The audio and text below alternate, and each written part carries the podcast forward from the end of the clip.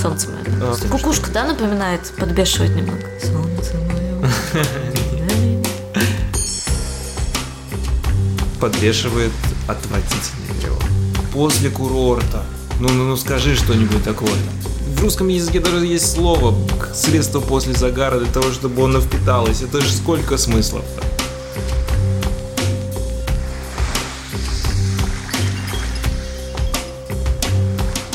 Привет, Денис. Привет, привет. Вы уже, наверное, не ждали, но подкаст «Порядок снов» снова с вами в эфире, и мы решили, что... Ежегодный подкаст «Порядок снов». Да, хорошая ремарка. Мы решили, что если уж мы так нерегулярно подходим к обзору фильмов, то будем действовать спонтанно. Все смотрят «Солнце мое», мы смотрим «Солнце мое», мы обсуждаем «Солнце мое». Для тех, кто слушает нас впервые, мы обсуждаем разные фильмы, как правило, по фильму на выпуск, э, говорим о том, как устроено кино. Больше, по большей части об этом говорю я, Ира Марголина киновед, кинокритик, историк кино, а помогает мне в этом... Анонимный зритель кинотеатра Денис. Ну что, погнали? А зачем мы вообще обсуждаем дебют какой-то шотландской кинорежиссерки? Мне вот всегда интересно, что mm-hmm. ты скажешь, потому что для меня э, достаточной причиной является то, что фильм хороший. Вот он всем понравился, мне понравился, давайте его обсуждать. Но у тебя была какая-то такая интересная преамбула, давайте для начала уточним. Так э, mm-hmm. почему же мы его обсуждаем? Ну, во-первых, это уникальное совпадение совпадение, что наш немецкий кинопрокат совпал с российским кинопрокатом неделя в неделю, насколько я понимаю. Юху! Ребят, смотрите, как все прекрасно. Да, мы в эту пятницу его посмотрели и прямо бросились его обсуждать. А еще удобно то, что это единственный фильм на данный момент Шарлотты Бельц полнометражный. А, поэтому... То есть ее дебют. Поэтому, да, мы не ограничены рамками того, что... А теперь давайте сначала отсмотрим все фильмы, чтобы обсудить, как развивался авторский стиль. Ну, кстати, это отдельный очень интересный вопрос. Э, я как-то им особо не сдавалась, а в этот раз, когда съездила на Берлинале, задалась, потому что там было очень много классиков в программе, и я подумала, вот как интересно, все-таки насколько важно знать контекст какие-то предыдущие mm-hmm. режиссерские работы или нет, прежде чем смотреть новую. Как мы рассматриваем этот фильм? Мы его рассматриваем в рамках фестиваля, фестивальной программы, как некого единого текста, внутри которого мы существуем, или мы берем э, весь контекст, забираем, загробастываем себе, как такие отпетые киноисторики, кинокритики. Но да, в этом случае, конечно, у нас вот этот вот э, контекстуальный багаж, скажем так, прекрасным образом отменяется. Мы обсуждаем дебют, и это всегда, на самом деле, очень крутое и благодарное дело, потому что мы можем петь оду режиссерке до того, как она успела облажаться.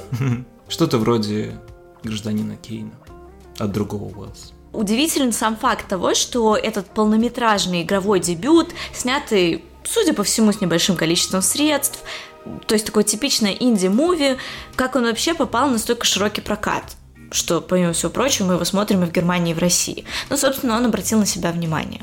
Мало того, что он э, был номинирован на Оскар, э, премьера этого фильма состоялась в Каннах, где он, собственно, даже получил какую-то награду. Фильм очень-очень тепло приняли. Угу. Он получил огромное количество крутых ревью. Э, разумеется, у режиссерки взяли энное количество интервью, и все это способствовало тому, чтобы он прекрасным образом дошел до нас. У нас вообще есть прекрасная традиция, по которой Денис составляет такой полновесный, очень велеречивый синопсис, я очень люблю его слушать, но сегодня мы это скипнули, и я расскажу своими словами. Благо, что сюжет фильма не настолько замысловатый, чтобы сильно запариваться, и его можно довольно просто описать. Но сначала нужно предупредить, что мы расскажем весь фильм целиком. И если вы вдруг не хотите знать окончание этой очень простой и незамысловатой инди-драмы, то, возможно, вам стоит нажать на паузу, посмотреть этот фильм и вернуться сюда.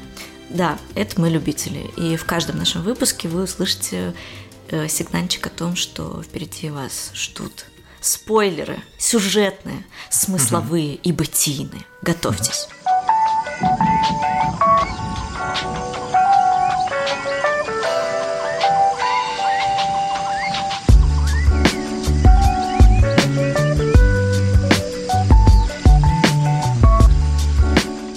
Незамысловатая история заключается в том, что папа и дочка едут э, отдыхать в all-inclusive отель в Турцию.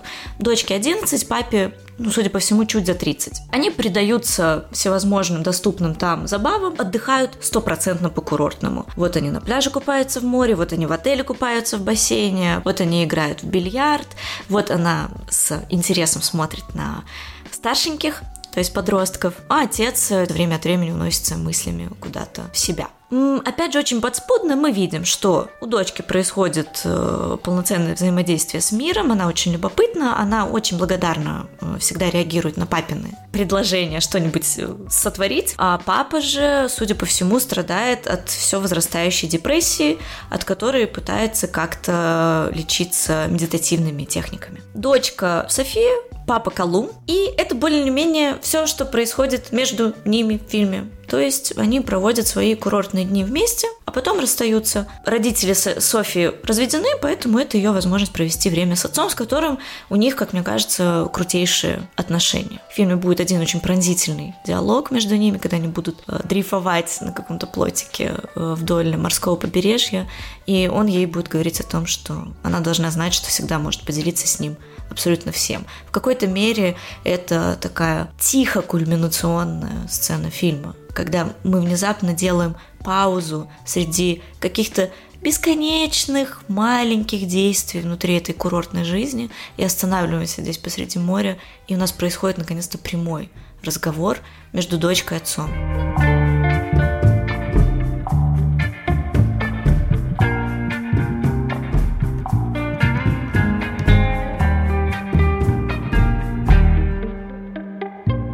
Начинается с хоум-видео где-то конца 90-х. Ты тут мне правильно подсказал, что атрибутировать можно по возрасту самой режиссерки, потому что, в общем-то, это вполне себе автобиографическая история Шарлотты Уэллс. И ей сейчас 35, значит, это... 98-й. Э, в кадре происходит какой-то игривый разговор, снятый на видео между девочкой и мужчиной. Мы еще пока что не знаем, что это София или Колум. На... У нас не было никакого представления героев, вообще ничего не было. Мы mm-hmm. просто видим эту съемку, где девочка спрашивает, ну, скажи, а вот а, а когда тебе было 11, что ты представлял? Каким ты будешь сейчас? Да, тебе же сейчас 131 примерно. Да, как раз через два дня вот а, тебе исполнится 132. Дальше мы видим, как это видео распадается на пиксели, как когда мы раньше перематывали его на компьютере. Угу. Это все перемежается какими-то довольно абстрактными вставками с дискотеки. О, да. С таким замедленным стробоскопическим эффектом. Ну что ж, потом начинается фильм, и к этому видео мы еще возвращаемся. Но что здесь сразу важно, нас э, с порога погружают в такое очень ностальгическое пространство. Я вот хотела тебе задать в связи с этим mm-hmm. вопрос, потому что я много где об этом уже успела прочитать, и это, в общем-то, верно, и это так и должно срабатывать. И режиссерка в первую очередь так делала по м, собственному опыту, ну, с тобой это сработало. Вообще вся mm-hmm. эта история с ностальгией, с медиумом, то есть со средством съемки, с музыкой, да с самим курортом, в конце концов. Да, я понимаю, о чем она говорит. Для меня это персонально не ностальгия. Потому что для меня ностальгия это VHS. Она снимает на видео, это немножко другая эпоха, это чуть-чуть позже, чем я. Окей. Okay. И... Хотя вы с ней почти ровесники. Мы с ней ровесники вообще. Месяц разницы. Дело в том, что разные страны. Может быть, дело в том, что разные страны, у нас все было чуть помедленнее, да. 98 год, не забываем. Но в целом, да. Я понимаю, о чем речь, о том, чтобы сделать шаг назад – по этому поводу я буквально недавно слышал смешную штуку в подкасте о том, что современные детишки, э, я рисую э, воздушные кавычки, э, то есть те, кому сейчас по 20, они тоже пытаются погрузиться вот в эту эпоху того, что было с ними, того, того, того чего они не застали, ретро, ретро-техники. То есть они берут и фотографируют на что-то очень странное. То есть на трехмегапиксельные цифровые камеры, которые были у нас с тобой. кошмар! Я помню, как в 15 лет привезла такую 3,2 мегапикселя. Это бомба! Вот-вот, да. Э, то, что для нас с тобой винтаж, это взять и на аналог... На, на зенит сфоткать или на фэт. Да, на что-нибудь пленочное для них э, что-нибудь ретро означает, да, вот цифровое. Что, э, три, ты имеешь в виду, что это уже разрыв в поколении, в этом смысле, что это с тобой не срабатывает. Просто, да. знаешь, меня все-таки тронули эти пиксели, потому что я помню первые э, видео, даже которые я скачивала с YouTube, и вот этот эффект рассыпающегося изображения, угу. когда ты их там перематываешь, или когда оно э, иногда странно докачивалось, или оно, в принципе, было ужасного качества, он все равно сработал. Пусть это были не мои 11, хотя в моем случае, так как я 90-го года рождения, это вполне себе могли быть мои 11. 2001 ну, год как раз 23 года много что э, решили. Я помню, у меня была первая электронная почта Ирма 2000 2000 собака yahoo.com. И вы понимаете, по двойному 2000, что с одним уже был занят адрес, но зато это крутой индикатор, я точно знаю, что это было в 2000 году, и в этом смысле со мной эта ностальгия в какой-то мере срабатывает, в том числе и с музыкой. Когда в фильме заиграла Макарена, Мгм.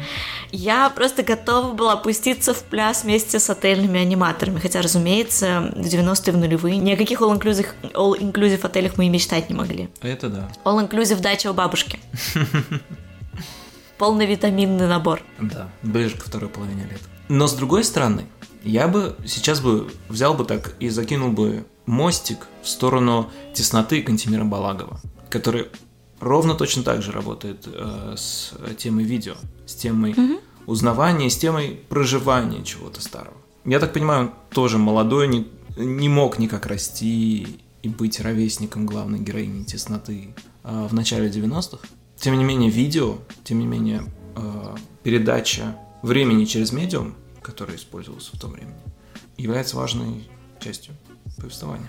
Ну, слушай, э, если идти по такому пути, я вот изначально задала этот вопрос как раз, чтобы узнать твое личное ощущение, потому что в целом в огромном количестве обзоров и вообще в том, что пишут о фильме, важен э, именно этот очень низкий порог вхождения, в том, что зритель моментально начинает сопереживать, потому что у него включается какая-то вот эта история. Если не поколение этой девочки, то поколение, например, ее отца, ну, а дальше, понятно, это все Ну- по цепочке передается. А ты сейчас говоришь про крутую, интересную штуку, про формальный прием, который, если поднапрячься, можно на самом деле, ну, десяток минимум сейчас вспомнить. Я буквально недавно писала о том, как, например, с цветом работают в кино, стилизуя его под предыдущие э, медиумы как раз. Какая цветность была. Опять же, даже на той же ВХС мы можем это подстилизовать. Или какая цветность была в 1900, прости господи, 20-е в кинематографе, а потом в 30-е. И вот режиссеры, в частности Мартин Скорсезе, стилизуя под это там в своем авиаторе сцены разного времени, О, да.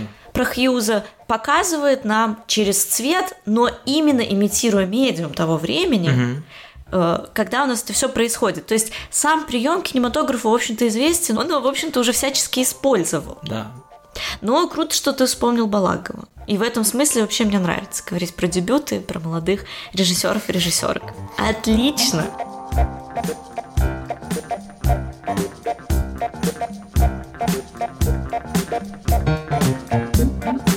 Вторая штука, которую предъявляет этому фильму, скорее в контексте от обратного.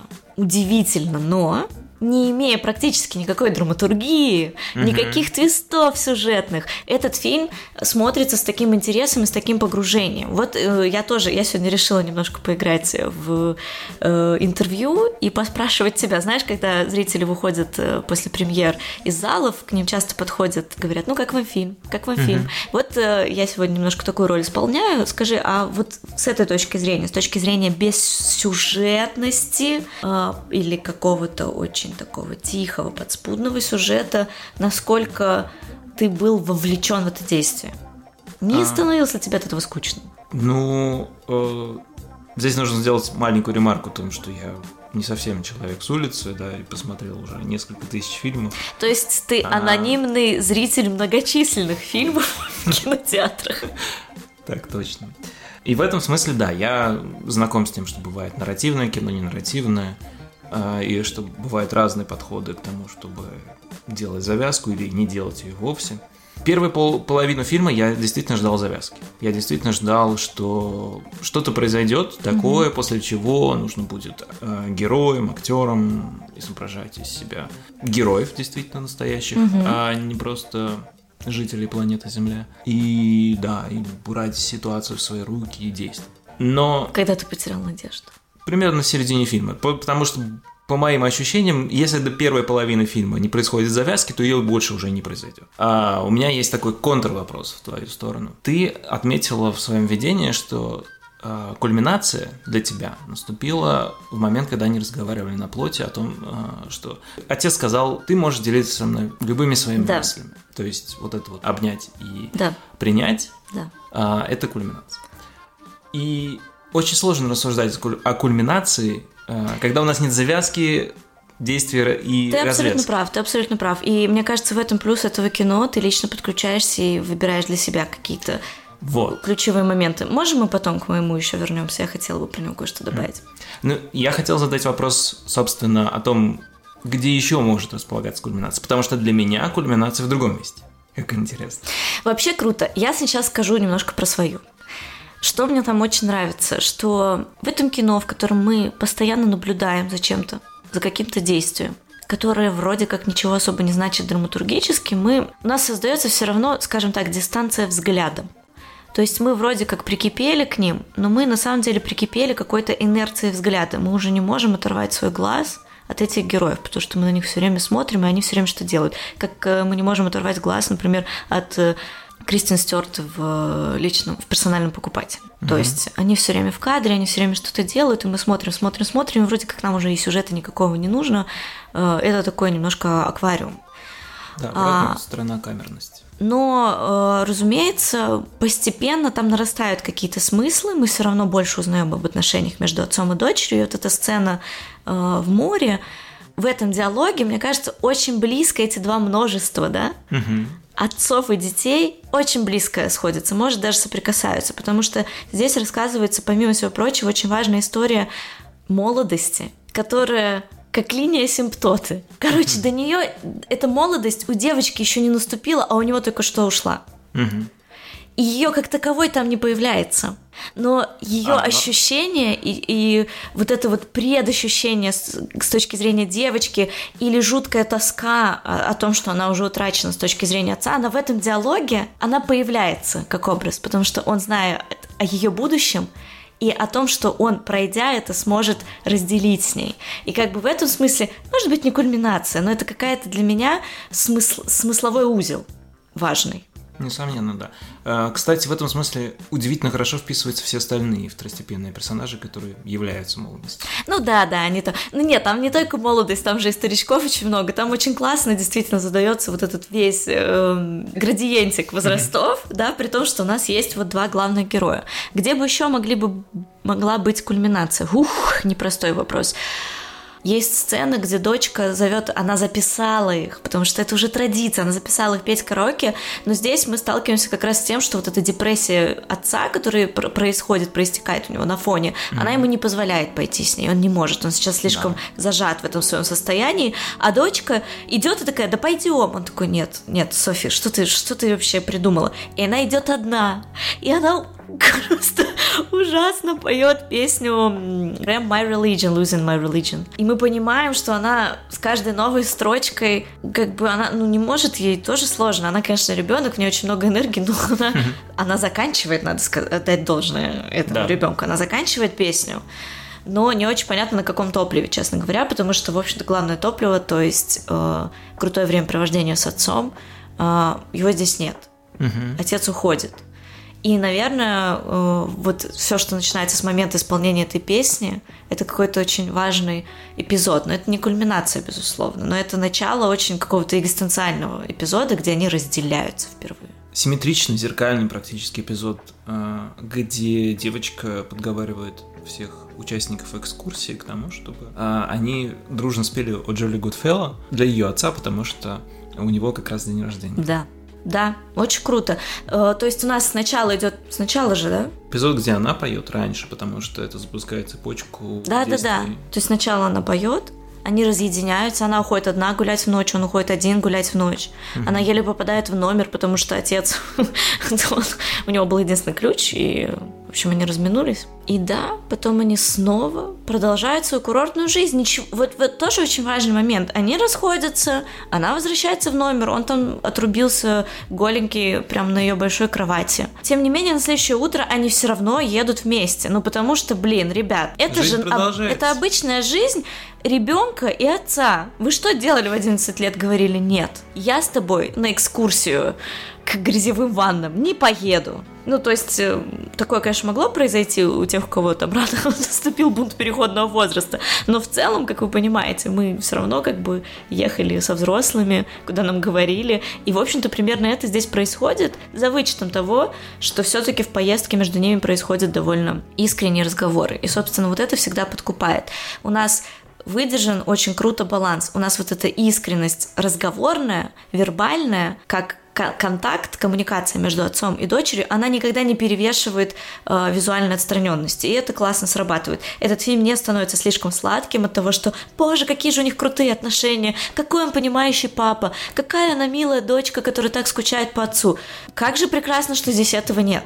Хм. Ровно потому, что здесь нам выдается просто по капле эти разговоры, а все остальное время занимает самый нормальный быт того времени. На самом деле, когда у режиссерки в одном из интервью спросили об успехе ее фильма, она сказала, а, ну, у нее спросили, а как вы думаете, чем он, собственно, так понравился зрителям? Сказала, понятия не имею. Я просто решила рассказать довольно личную историю, и тут оказалось, что всем она так отозвалась. И э, окей, да, это на самом деле э, многое открывает э, в режиссерском подходе, но не исчерпывает режиссерский метод. И это круто. Даже в том, что ты уже упомянул, э, зеркальность вот этих вот сцен э, с тем, что он не идет петь с ней караоке, она поет одна, но потом он один оказывается наверху, а с трибуны э, его поздравляют вся экскурсионная, экскурсионная группа, да, с днем mm-hmm. рождения. Я буквально только что вспомнил еще один пример того э, кино э, в своей молодости, снятым режиссером средних лет, э, который неожиданно попадает в нерв времени и всем нравится. Mid-90s. Середина 90-х Джона Хилла. А он тоже попал в нерв, да? Потому что я о нем узнала сильно позже. Да, ну, в смысле, в зрительский нерв попал, попал по крайней мере, тоже. То же самое, что произошло с Авторсон. Очень-очень крутой фильм про скейтеров, но главный герой у нас мальчик, который тоже вот немножко-немножко не дорос до этой тусовки скейтерской.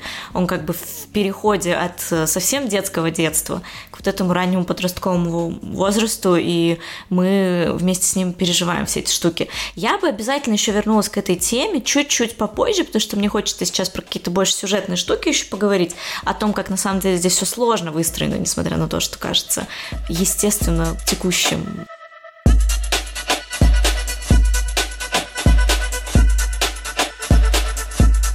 А, кстати, что для меня является... Э, Ой, да, Денис, извини, пожалуйста, я увлеклась, прости. Продолжая рубрику «Два подкастера в поисках кульминации», э, для меня кульминацией является сцена, где случайный прохожий за 50 тысяч турецких лир э, делает полароид снимок отца и дочери.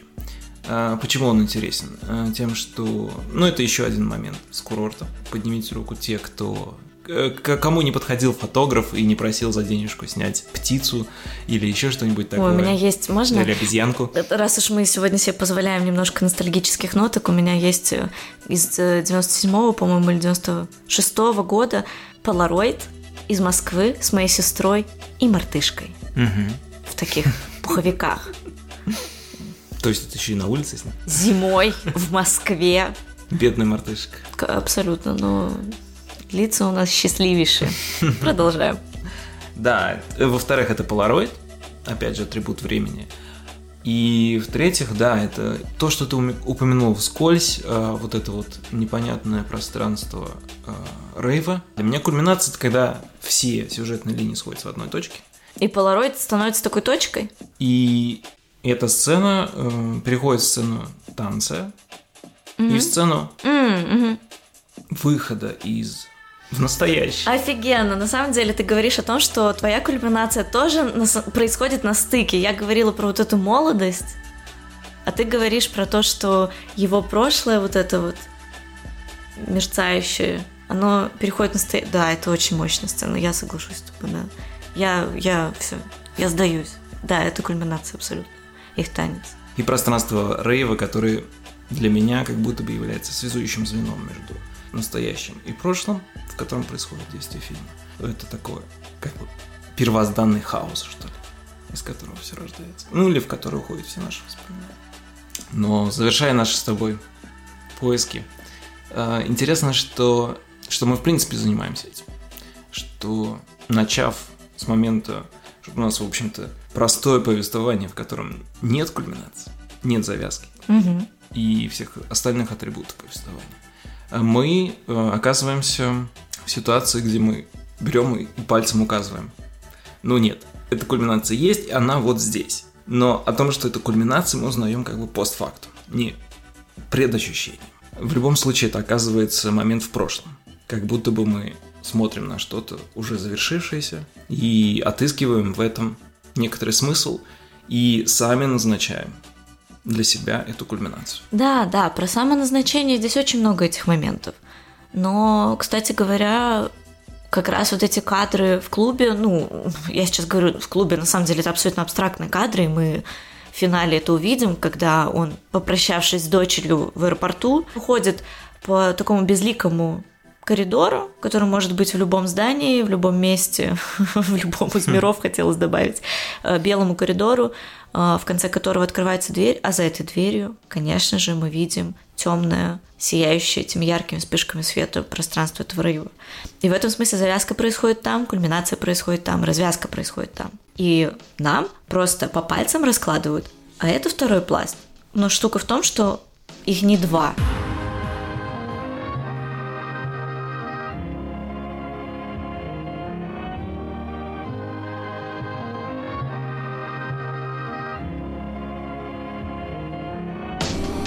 Я сейчас э, хочу затронуть, скажем так, менее травматичную зону хм.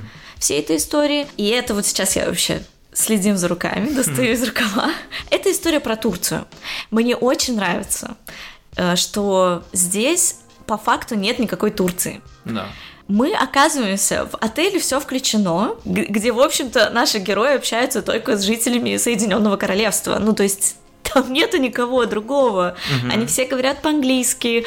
И это, кстати, совершенно соотносится, как я понимаю, с турецким опытом российских соотечественников. Здесь есть очень э, классный момент, и, как я вам и обещала, я расскажу сейчас еще об одном уровне повествования.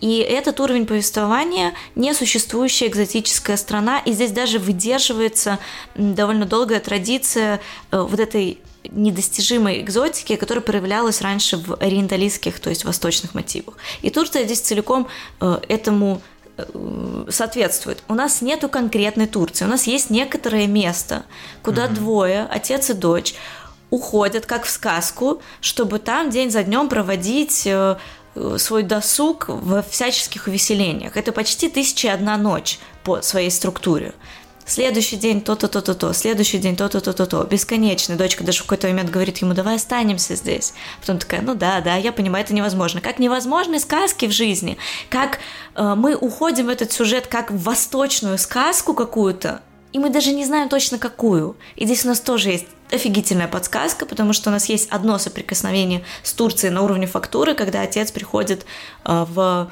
Магазин ковров. Ну, это не магазин, даже хочется сказать, палатку, да, с коврами. Ну да. И говорит дочери, рассказывает дочери о том, что у всех этих, у каждого из этих ковров есть своя история. В этом узоре рассказана своя история. Но он не знает, какая. Да. Они не знают турецкого а мы не знаем, что это за Турция. Мы проходимся по каким-то туристическим точкам, которые абсолютно не показательны для того, чтобы хоть как-то узнать эту страну, потому что мы оказываемся в таком вымышленном месте, маленьком рае, маленькой сказке, которая длится только не тысяча одну ночь, а сколько там, 10 дней у них, и, э, в которой 8. рассказывается какая-то одна из историй, как э, на этих самых коврах. И, собственно, здесь происходит еще один маленький э, такой уход отца, опять же, в себя, когда мы понимаем, что он покидает нас немного в этом длящемся, казалось бы, бесконечно повествовании своего путешествия uh-huh. с дочерью, потому что э, они с ней уходят из этого э, шатра. Все мне хочется какое-то правильное слово найти. Э, и потом, э, как раз когда он оставляет ее предоставленной самой себе там э, с подростками как раз в отеле, он снова приходит к этому продавцу. И этот ковер знаете, он тоже как бассейн, у него хочет нырнуть главный герой, как будто угу. бы он хочет убежать, чтобы попасть в какую-то уже написанную историю, где он да. знает, что ему делать. И это еще один офигительный, крутой параллельный сюжет, который, с одной стороны, про отца, с друг... не про отца, а про Колума, про героя. Э, про его взаимоотношения с собой, со своей жизнью, с осознанием того, что он уже не молод, и дальше у нас начинается история про то, что мы строим себе путь, а не просто представляем себе прекрасное будущее. А с другой стороны, это история про него с дочерью, про это вот их особенное место и время, которое, в котором они существуют вместе. Угу. Да, это будущее со звездочкой, потому что, а, как он признался этому дайверу, инструктору по дайвингу, он не думал, что, что доживет до такого возраста. И это, ну, кому, ребят, кому это не напомнило нас? Я вот была уверена, что я обязана умереть 27. Ну, в смысле? Джим Моррисон, Хендрикс, Джоплин, Цо... Ну, Роберт. Джонсон. Роберт Джонсон? Да, человек, который открыл клуб 27, который продал душу дьяволу для того, чтобы научиться играть на гитаре. А, да, конечно, я его знаю, господи, простите меня, пожалуйста. Ну, то есть, да, да, мы все знаем эту историю, мы знаем, о чем он говорит. Мы, те, кто пережил рубеж 30-летия.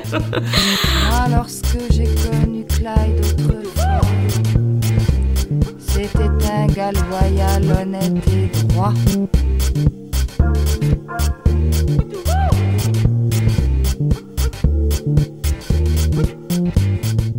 Мне дико нравится, что сейчас на гребне волны, на гребне обсуждения, в тренде оказывается такой жанр, как автофикшн. Мне кажется, буквально 10 лет назад очень большое внимание уделялось повсюду э, мемуарам и дневникам, и их рассматривали как социологическое явление, культурологическое. Сейчас э, на пике популярности оказывается автофикшн. Вот я буквально недавно, когда писала текст про Фабельманов, тоже писала об автофикшене и о том, что, наверное, для меня самая прелесть этого жанра заключается в том, что никто никто, то есть автор, не обязан тебе растусовывать, где авто, а где фикшн. Угу. И в этом смысле здесь режиссерка сразу нам дает понять, что, ребята, он, конечно, авто, но в основном фикшн, потому что мы сразу оказываемся в рамке. Несмотря на то, что это home video, нас сразу вводят в репрезентативное пространство, нас сразу вводят в ограничено в рамку повествования. То есть нам сразу говорят, что несмотря на всю естественность, вы смотрите фильм. И это не раз потом подчеркивается по ходу самого фильма, по ходу того, как девочка сама смотрит. Девочка уже выросшая, взрослая. Mm. просматривает эти записи. Такой тоже двойной поворот получается. Да, да. Все эти селфи на неудачные, на видеокамеру. Про то, чтобы каким-то образом научиться себя репрезентовать. А, эти детские шаги 11-летнего человека на не, не очень точную камеру. Не то, что у нынешних айфонов. А... Да, никаких пикселей тебе. Угу. По каким же мы будем артефактам э, идентифицировать время 2020-х? По количеству камер в айфоне, естественно. А, потому как перескакивает изображение, когда iPhone переходит с одной камеры на другую. О, да. При смене крупности. Да, детка, мы нашли маленький артефактик. Я хочу перейти к следующему разделу в моем великом плане. А, не, ну подожди, если мы говорим об, об автофикшене, здесь же нужно сказать и о папа-фикшене. Давай. если вы позволите. Э, я сегодня мастер каламбуров. Мне очень нравится, продолжай в таком же духе. Ведь э, здесь это же не только повествование о себе. 11-летний, это еще и повествование об отце. И попытка навязать ему нарратив, попытка навязать ему повествовательную структуру. Вот у него есть депрессия, и он с ней борется. Вот такие у него есть средства для этого. Он пьет, и он покупает ковры за много денег. Это попытка сузить его рамки. Это мне не очень понравилось. То есть... Ну, так это же непосредственно связано с точки зрения ребенка. Что видит ребенок, ну, как Он бы видит, видит немногое, и поэтому немногому ему приходится что-то придумывать себе. Ну, при этом у него э, оказывается взгляд, э, так сказать, Бога, как говорится. Если мы говорим о точке зрения э, персонажа, когда персонаж включен в сцену, э, те сцены, в которых отец покупает ковер и в которых он идет, э, бродит по, по городу да, да, там есть это, сцены. Это сцены сняты без ребенка. Ну, в, да, в смысле, это правда. она не могла их видеть. Угу. Она их досочиняет. И здесь в этом смысле мы можем, по крайней мере, обозначить какую-то позицию между авто и фикшн. Автобиографией и фикшеном. То есть ты имеешь в виду сцены, где нет девочки, это фикшн, а все остальное авто? Ну, ну это, по крайней мере, может, на, на, нам, нам может служить каким-то формальным поводом для того, чтобы их разграничить.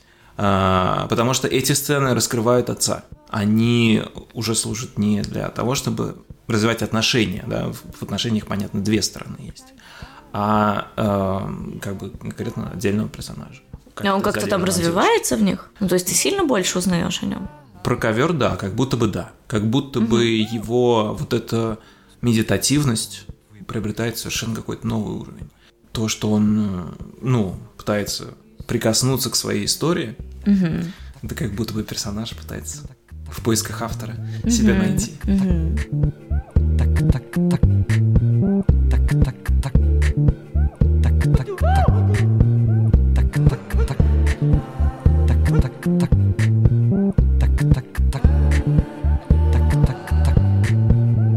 Мне еще напомнило, собственно, ее первый, да, короткометражный фильм «Вторник», который ты меня заставил посмотреть. Спасибо тебе за это большое, потому что фильм очень малословен, если мы можем это выражение применить к визуальному искусству.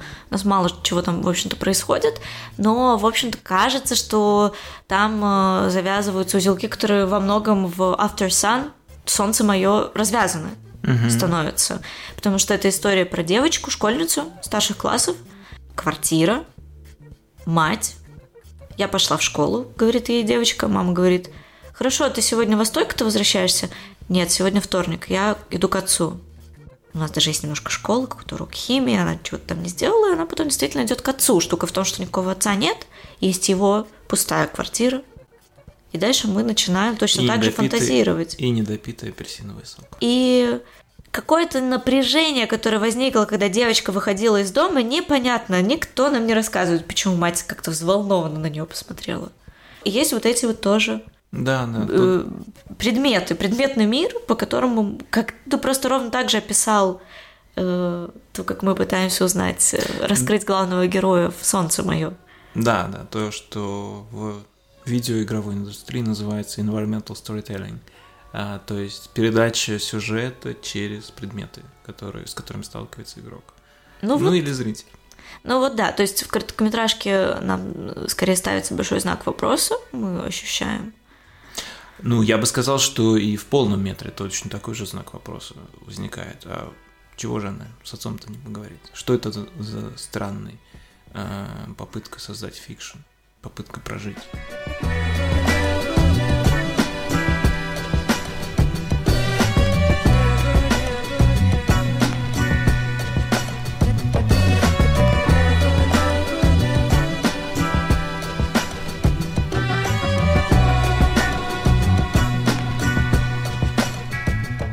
После всего сказанного, я надеюсь, мы достаточно нахвалили фильм, чтобы те, кто его не видел, посмотрели, а те, кто видел, подумали, вау, этого я и не заметил.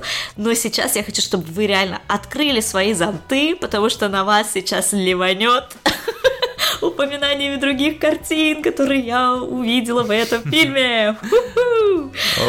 Да, я хотела начать, э, собственно, с истории детского взгляда, который очень сильно, э, как правило, позволяет зрителю подключиться к повествованию. Детский взгляд непосредственно мы через этот взгляд опознаем мир, узнаем его.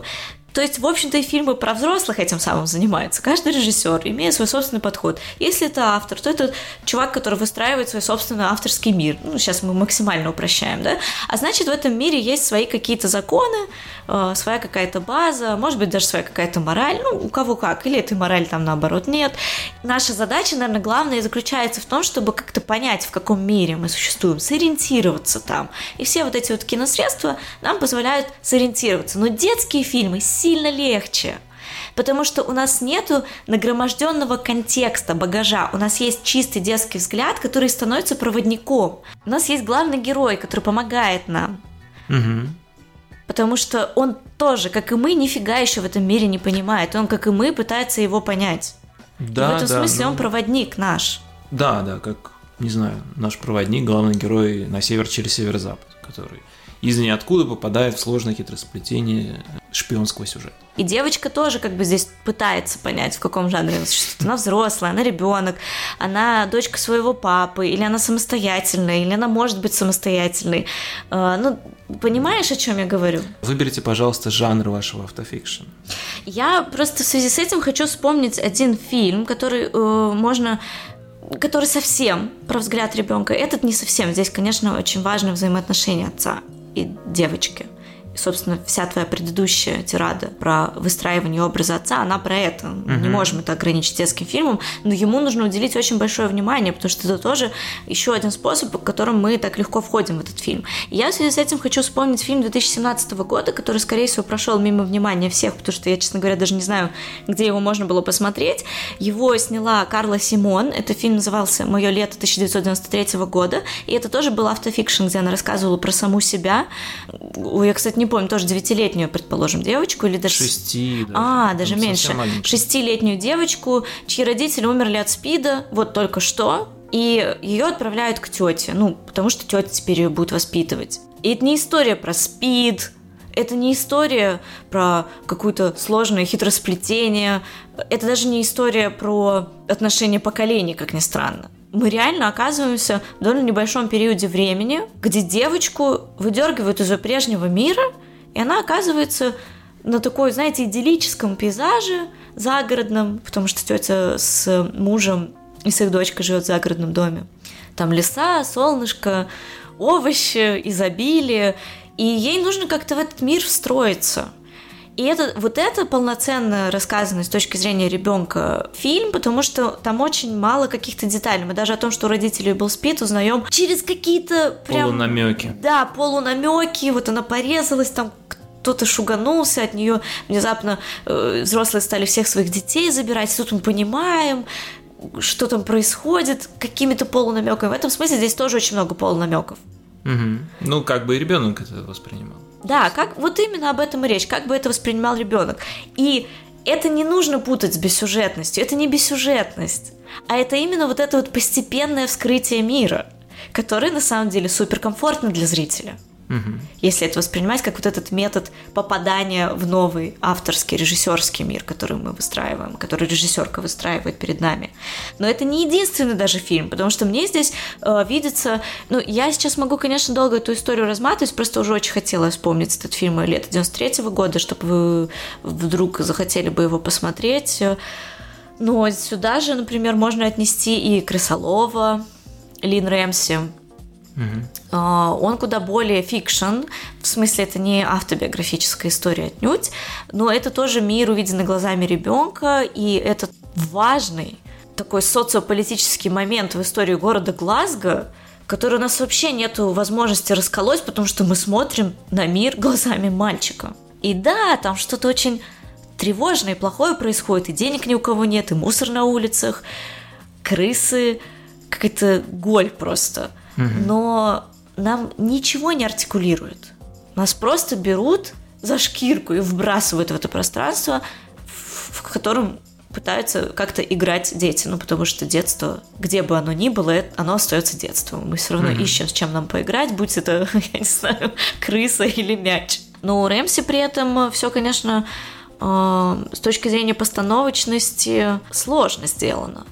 А вот в плане стиля как раз вот этого у нас тоже есть отличный пример с фильмами Андре Арноль. Угу. И я сейчас даже не говорю о ее вообще совершенно прекрасной экранизации романа «Грозовой перевал». Я сейчас говорю как раз о ее работах э, более таких камерных, социальных, да, в общем-то, короткометражных. Например, фильм «Оса» — это история про то, как э, мать со своими тремя детьми, четырьмя даже. или даже четырьмя детьми, она как-то пытается тоже там сводить концы с концами. И у нас абсолютно это же, как, кстати, в фильме «Вторник», э, на самом деле абсолютно это же среда. Все, что у нас есть фактически, это квартира, кусочек нейборхуда, там автобусы, только единственное не школа, а бар. Да, маленькая Англия. Да, куда идет мама, которая хоть как-то пытается еще и свою личную жизнь устраивать, но при этом там тоже львиная доля фильма она снята вот на эту раскрепощенную ручную камеру. Да, и причем это не шаг назад э, в смысле ностальгии, это настоящий 2000 год. Да, да, это настоящий 2000 и там тоже очень, ну вот как я и сказала, львиная доля фильма – это история про мир глазами детей. Детей, собственно, главной героини. Угу. Потому что они тоже не, не очень понимают, что происходит. Почему мама нам в баре уже три часа тусит, они уже не знают, куда себя одевать. И они тоже проводят как-то свое детство под стенами бара рядом с мусоркой. Ну, то есть, понимаете, здесь интересное хитросплетение. Мы, в общем-то, рассказываем историю про э, некий сказочный мир в Турции, но при этом мы сюда можем очень легко подтянуть э, истории разных других детств, угу. в том числе увиденные вот этой вот как бы ненавязчивой, непосредственной камеры, которая просто следит за ними и их действиями. Вот какую я еще хотела очень рассказать историю.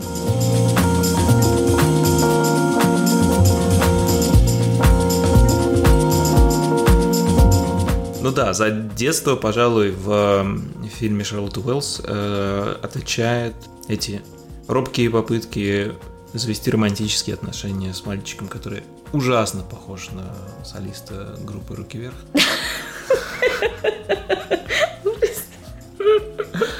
Слушай, мне кажется, у нее не робкие попытки, она вполне себе... Робкие в смысле того, что первые, да. Угу. Неопытные. Угу. Это будет более точно. Мгм. Ну да, ну, собственно, в отношениях с ним показано ее ближайшее будущее. Скоро, совсем скоро. Ну, вот, кстати, о ее ближайшем будущем. Мне, что мне в этом фильме не понравилось. А, в, Солнце мое, да. а, в «Солнце мое» вот это совершенно как собаки пятая нога, это тема того, что главная героиня лесбиянка, а... и то, что она встречает двух ма- мальчиков, которые целуются. Все. Ты имеешь в виду, что там как будто бы создается э, связь? Как, как будто бы она есть, ну какая она связь? Никакой. Да, Э, интересно, у меня не возникло такого, кстати, ну, ощущения. Э, Ну, в смысле, я срав- это драматургически по структуре не связала. Да, по сравнению с тем, что все остальное очень герметичное, драматургически связанное, хоть и без кульминации оказывающейся. А эти две вещи для меня, ну, как бы не сыграли вместе. Ну, как бы не добавили глубины героини. Ну, с другой стороны, да, в 11 лет открыть для себя, что мальчики могут целоваться, это интересно. Это, это тоже часть курортного романа, возможно. Ну, experience а, скажем да. так, курортного experience а. Опыта, Да. который ты набираешься, смотря как там все друг С друга. другой стороны, да, там были эти коротенькие сцены с э, разговорами в туалете про секс. Не, ну, она много где подсматривала, кстати, да, вот это отдельно еще был воерийский мотив такой, ну, который тоже есть на курортах, потому что мы смотрим других людей, они там полобной жены, там очень много чувственности. И, собственно, главная героиня, как раз все, что она подсматривала, ну, и это было фактически снято так, что она краем глаза или стараясь незаметно э, подсмотреть, видела. Или когда они все вместе прыгнули в бассейн с подростками, она видела, как они там э, лапают друг друга и целуются. То есть ей это интересно, это еще территория инкогнита для нее. Ну, хорошо, да, хорошо, я снимаю это. Меня вот э, скорее в том, как ты это все описала, немножко смутило слово герметично. Я понимаю о чем ты, что здесь не так много предметов, поэтому все, которые есть, очень четко играют свою роль. А, но мне кажется, это все-таки настолько свободный способ съемки и прозрачный нарратив, что герметичность не очень подходит, что ли. А на мой взгляд, очень даже подходит. Это герметично, как герметично повествование в последнем фильме Кауфмана. А, Я думаю, как все закончится. Я думаю, как это все закончено. То Ну есть- да, фактически оно все в, в Ну, видеокамере. Да, то есть, э, если не спойлерить э, сюжет э, Кауфмана? Кауфмана, то да, мы имеем дело с пространством воспоминаний. И из-за того, что воспоминаний не существует, да, мы их как бы можем интерпретировать по-своему, но как бы пища для воспоминаний, основная фабула, она остается на месте.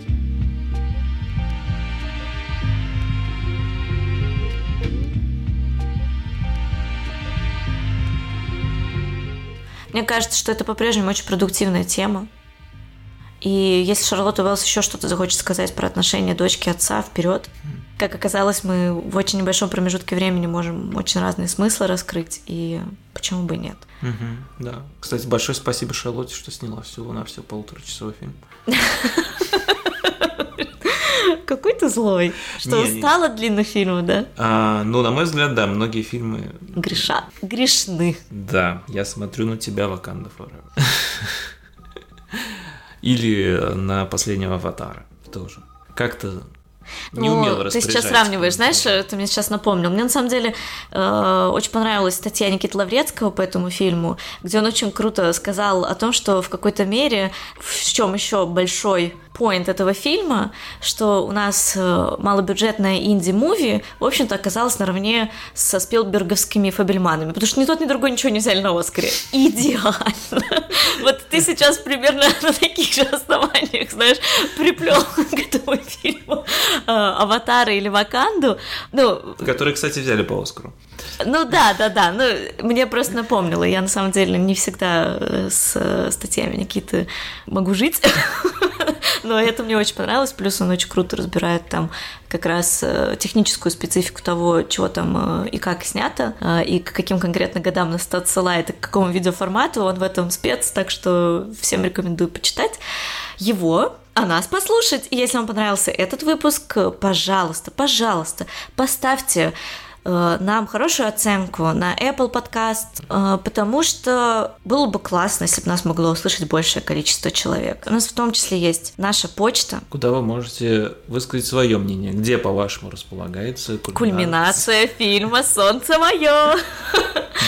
Да, еще у нас есть э, телеграм-канал с таким же названием «Порядок снов», э, где я довольно регулярно пишу о кино. Денис довольно нерегулярно пишет о коктейлях. И, в общем-то, мы стараемся не усложнять вам жизнь э, описанием и разгромом плохих картин, а пишем только о том, что стоит того, чтобы это посмотреть. Да. Будем на этом прощаться. Всем спасибо. Приходите еще, и мы постараемся тоже. А, кстати, у нас еще есть инстаграм-аккаунт, в который мы не пишем, но призываем вас а, Оставлять поучаствовать. Директ сообщения. Да, можете писать нам и туда тоже. Все? Да. До новых встреч. До новых встреч. Пока.